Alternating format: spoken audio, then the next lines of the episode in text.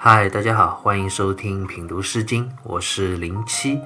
这一讲呢，我们要来聊一下《雍风》里的《载池》。《载池》这首诗歌和《诗经》里大部分其他的诗歌有一个不同的地方，就是《诗经》里其实其他大部分的诗歌啊都是没有确定的作者的民间歌谣，而《载池》这首诗歌的作者却是有历史记载的，是有明证的。《左传》里就记载：“魏立代公以庐于曹。”许穆夫人赴载池，魏立代公以庐于曹的这个故事，我们在之前《定之方中》这首诗里就已经讲过。魏国在魏懿公统治的时候，魏懿公因为好贺荒政，魏国就被北方的敌人攻陷，魏懿公也来不及撤退，被敌人包围，惨死在敌人的刀下，而且还被分食，只剩下肝脏。那魏国几近灭亡。最后，在宋国的帮助下，魏国剩下为数不多的几百个人就渡过黄河，在曹这个地方安顿下来。魏国大难不死，逃过一劫，没有被灭国啊。当时因为魏懿公已经死了嘛，就立他的弟弟申为国君，也就是魏代公。但魏代公呢，当年也就死了。后来就在春秋五霸之一齐桓公的帮助下，魏国又立魏文公。并且在楚丘这个地方重新修建新的都城，重建魏国。而之前的这一小段呢，就是魏立代公以庐于曹的这样一个故事。接下来讲到许穆夫人赴载池这一句，就很明确的告诉我们了：载池这首诗歌正是由许穆夫人在魏国被敌人攻陷之后，退败到曹这个地方的时候所做的。那问题就来了。这个许穆夫人到底是谁呢？我们在被封的《泉水》一诗里啊，已经有提到过她。不知道大家是否还记得，许穆夫人她是魏宣姜和公子完私通而生的。关于魏宣姜和公子完的故事，之前的诗歌里也有讲到过，大家可以回过头再去复习一下。许穆夫人啊，她后来因为政治婚姻被嫁到了许国。嫁给了许穆公啊，所以就被称为许穆夫人。她在历史上最为人称道的地方啊，就是她虽然是一位女性，但是自小却有着深谋远虑，非常热爱自己的祖国魏国。为什么说她从小就有深谋远虑呢？《列女传》里就记载了这样一个故事啊，说许穆夫人自小就聪明过人，才华横溢啊。非常的引人注目，所以她在年轻的时候啊，当时许国和齐国这两个国家都来向魏国求婚，魏懿公呢就想要把她嫁给许国啊，可能因为许国送的礼比较多吧，这就不知道原因了。但是呢，许穆夫人她却不这么想，他从魏国也就自己祖国的安全考虑啊，认为许国非常的弱小，而且距离魏国比较远。一旦魏国受到攻击，遇到危险，许国是没有力量来救援的。而齐国呢？齐国比较强大，又是魏国的近邻。如果他自己能够嫁到齐国，那一旦魏国遭遇到什么的危难，就能够得到齐国的帮助。但是呢，魏义公呢固执己见，依旧把她嫁给了许国的国君许穆公。虽然这是一场政治婚姻啊。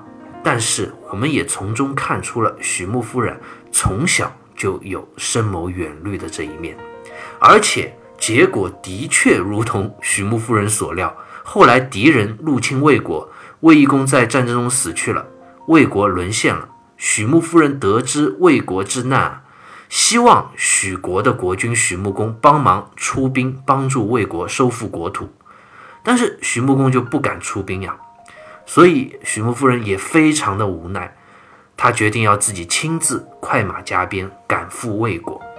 但是许国的大臣呢又非常胆小，纷纷去阻拦他，指责他不允许他回去。他悲愤之下就写下了我们今天要读的《载池》这首诗歌。而正是因为《左传》里也明确记载了《载池》这首诗歌的作者就是许穆夫人，因此。许穆夫人也被认为是中国文学史上见于记载的第一位女诗人。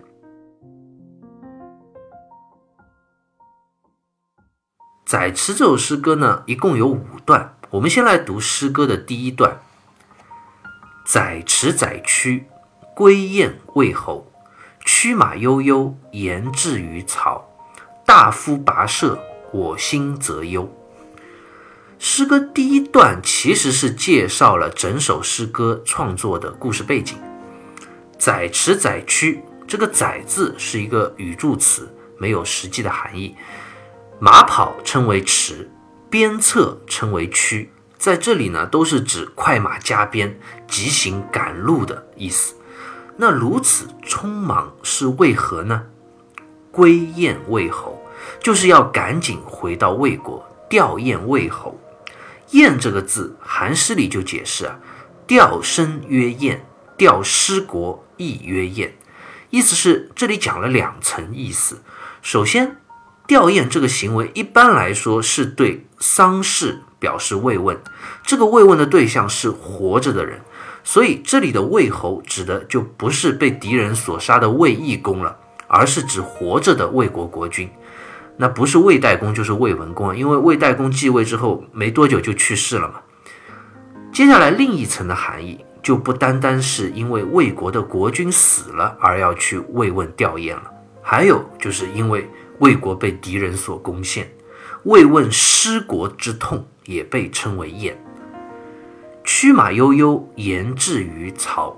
悠悠，毛诗里就解释为远貌，也就是路途遥远的样子。这句意思就是讲，一路快马驱驰赶回魏国曹城去吊唁，路途非常的遥远。曹是魏国的一个城邑，我们之前也讲到过，魏国沦陷之后就是退败到曹这个地方，所以这首诗歌的背景是非常明确的，正是魏国被敌人攻陷之时。大夫跋涉，我心则忧。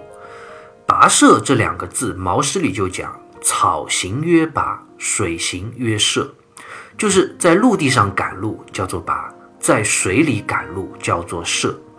这里两个字用在一起啊，其实是指路途遥远、赶路心急、登山涉水的这样一种状态。我们现在还有一个成语叫“跋山涉水”，就是用来形容远路艰辛，要翻山越岭啊，要趟水过河啊，这样一种艰苦的状态，正是出自《载池》这首诗歌。那整的这一句话的意思就是讲大夫跋山涉水的赶路。诗歌的作者，也就是许牧夫人，她的心中充满了忧伤。好，诗歌第一段读到这里，我们就会发现一个问题：第一段是这首诗歌的创作背景，很明确的告诉我们，这首诗歌的创作时间是在敌人亡魏国的时候。但是也有很多不明确、很模糊的地方，比如大夫跋涉，这里的大夫指的是谁呢？另外还有一些其他的不确定。都给后世的我们留下了许多的悬念。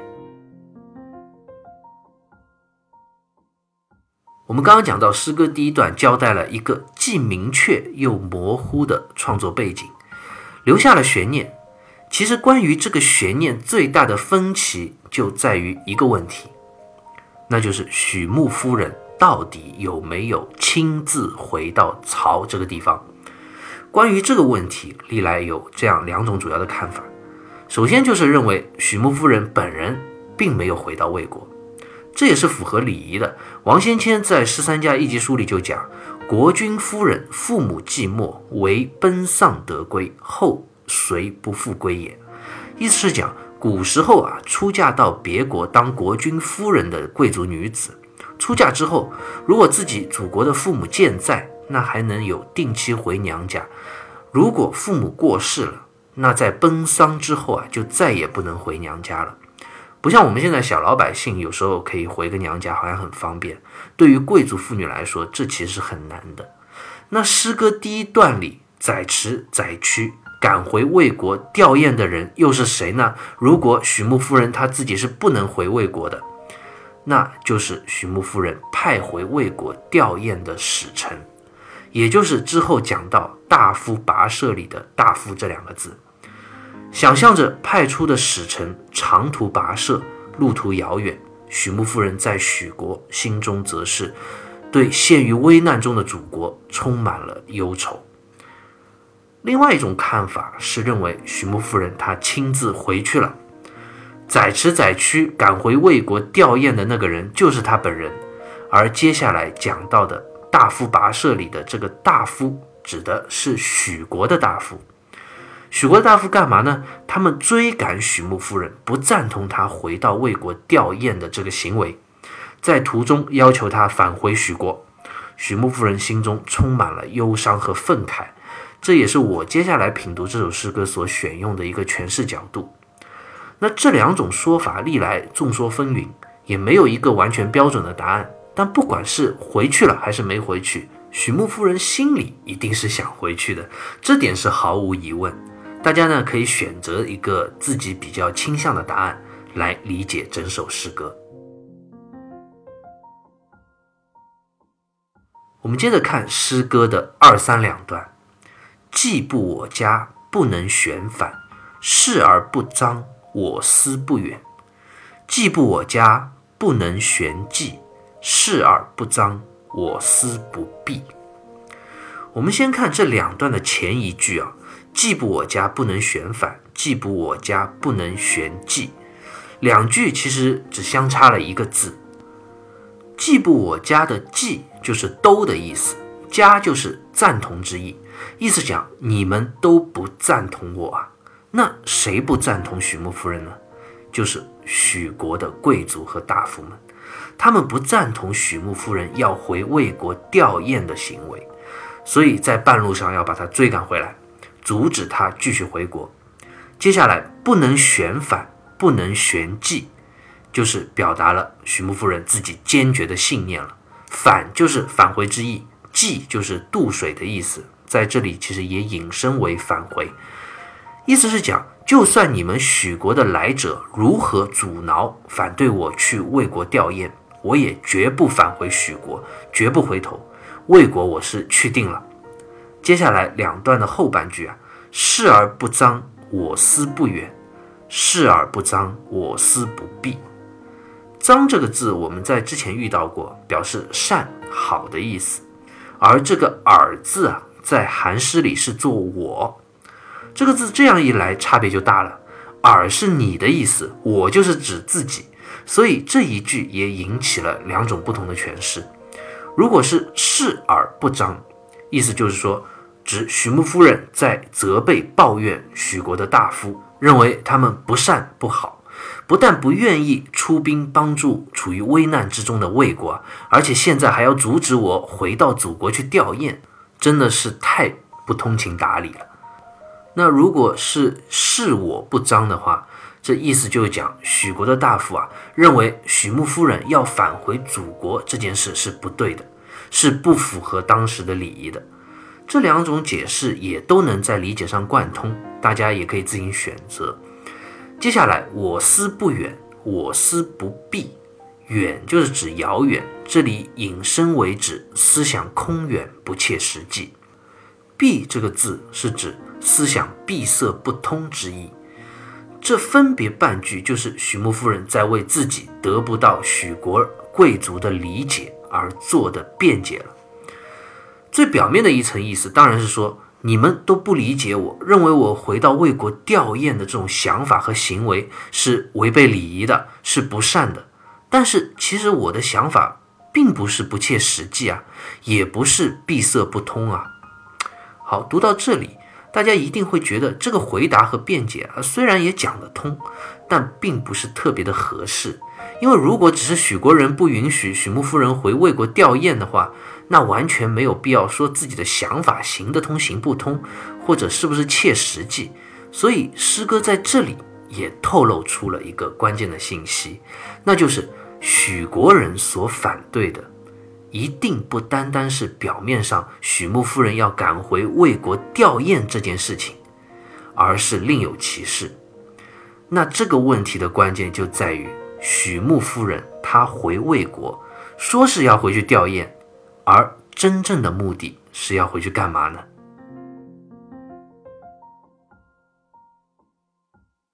诗歌的最后两段就将许穆夫人赶回魏国所真正要做的事情、真正的目的告诉了我们。陟彼阿丘，言采其门。女子善怀，亦各有行。许人由之，众志且狂。我行其野，盆盆其脉。控于大邦，谁因谁及？大夫君子，无我有由。百尔所思，不如我所知。陟彼阿丘，言采其门。陟就是攀登的意思，阿丘就是指一边高的小山。门这个字啊，朱熹在《世纪传》里就解释为贝母也，主疗郁结之病，也就指贝母这种植物。古人认为它能够用于治疗人心中的忧郁之症，所以也被称为忘忧草。许穆夫人登上小山，采摘。贝母，当然是以解心中的忧郁悲伤。那忧伤什么呢？首先，第一个方面，当然是忧伤祖国在危难之际，自己心痛无比。另一方面，许国上下对自己不理解，也不愿意出兵用实际行动来帮助我的祖国。接下来，女子善怀，亦各有行。善怀是指心中多忧思之意。行在这里读行，是指道理方式之意。这句话是讲，虽然我许穆夫人是一个女子，常人也都说女子的心中啊非常容易感性嘛，多思虑、多忧虑之情。但是我对于魏国的处境，可并不只是忧愁而已。其实我心中也是有自己的想法的。好，诗歌在这里就点明了。我们现在也知道。许穆夫人要赶回魏国，并不是单单的为了吊唁而已，而是有更重要的事情，那就是救国。而最不幸的是什么呢？是许国的贵族啊，不理解。许人由之，众志且狂。由就是责备、否定之意啊。许国的人啊，你们责备、否定我救国的谋略啊，我一个女子也能想出拯救魏国、祖国的方法。而且我要赶回魏国，就是为了要实施这个方法。而你们呢，只会来阻止我、反对我，但却什么忙也帮不上，真是幼稚又狂妄。好了，那接下来的问题又来了：许穆夫人的救国之策到底是什么呢？到底是不是真的如诗歌之前所讲的切合实际又行得通呢？接下来诗歌的最后一段就给了答案：我行其也。盆盆其脉，盆这个字啊，在《说文解字》里就解释为草盛也，也就是植物生长茂盛的样子。许穆夫人急着赶回魏国的曹城，在路上啊，一定也经过了生长繁茂的麦田，看着故国魏国土地上长势旺盛的田地啊，心中又甚是忧伤。忧伤什么呢？《毛氏正解》里就讲：“麦盆盆者。”言未收益，民将困也。意思是讲，本来这个季节小麦生长如此茂盛，是收割务农之际啊。而如今呢，国破家亡，魏国丧乱已久，麦田繁盛却无人收益，百姓一定是在陷于困苦之中啊。这怎能不叫人忧伤不已呢？控于大邦，谁因谁及？控就是奔走、走告的意思，因就是依靠之意，即是到达，这里就引申为救援的意思。这一句就道出了徐穆夫人心中的救国之策。原来她急忙赶回魏国的曹城啊，不单单是吊唁，而是要让魏国去向大国求援，依靠大国来帮助魏国击败敌人，收复山河。这个方法。的确是行得通的，而且是切合实际的。为什么这么说呢？因为最后也的的确确是当时的大国齐国，齐桓公出兵帮助魏国收复失地，并且帮助魏文公在楚丘重建都城，复兴魏国。许穆夫人可谓是有着实远见。她在年轻时候，那时候两个国家都来魏国求婚，她要出嫁之前就想到。要到齐国去，因为齐国强大嘛。如果魏国有难的话，就可以依靠齐国了。而最后偏偏魏懿公把她嫁到了许国，而如今呢，他当时的忧虑真的就是应验了，而且最后也的的确确就是齐国救援了魏国。相反之下，许国呢真的是胆小如鼠，不仅没有任何实际的救援措施，而且还责备反对许穆夫人的救援之策，不允许他回到自己的祖国吊唁救援，真的可谓是重志且狂，又幼稚又狂妄。所以诗歌的最后一句啊，许穆夫人再次说出了自己心中的抱怨：“大夫君子，无我有由，白尔所思。”不如我所知，犹在这里就是过错之意。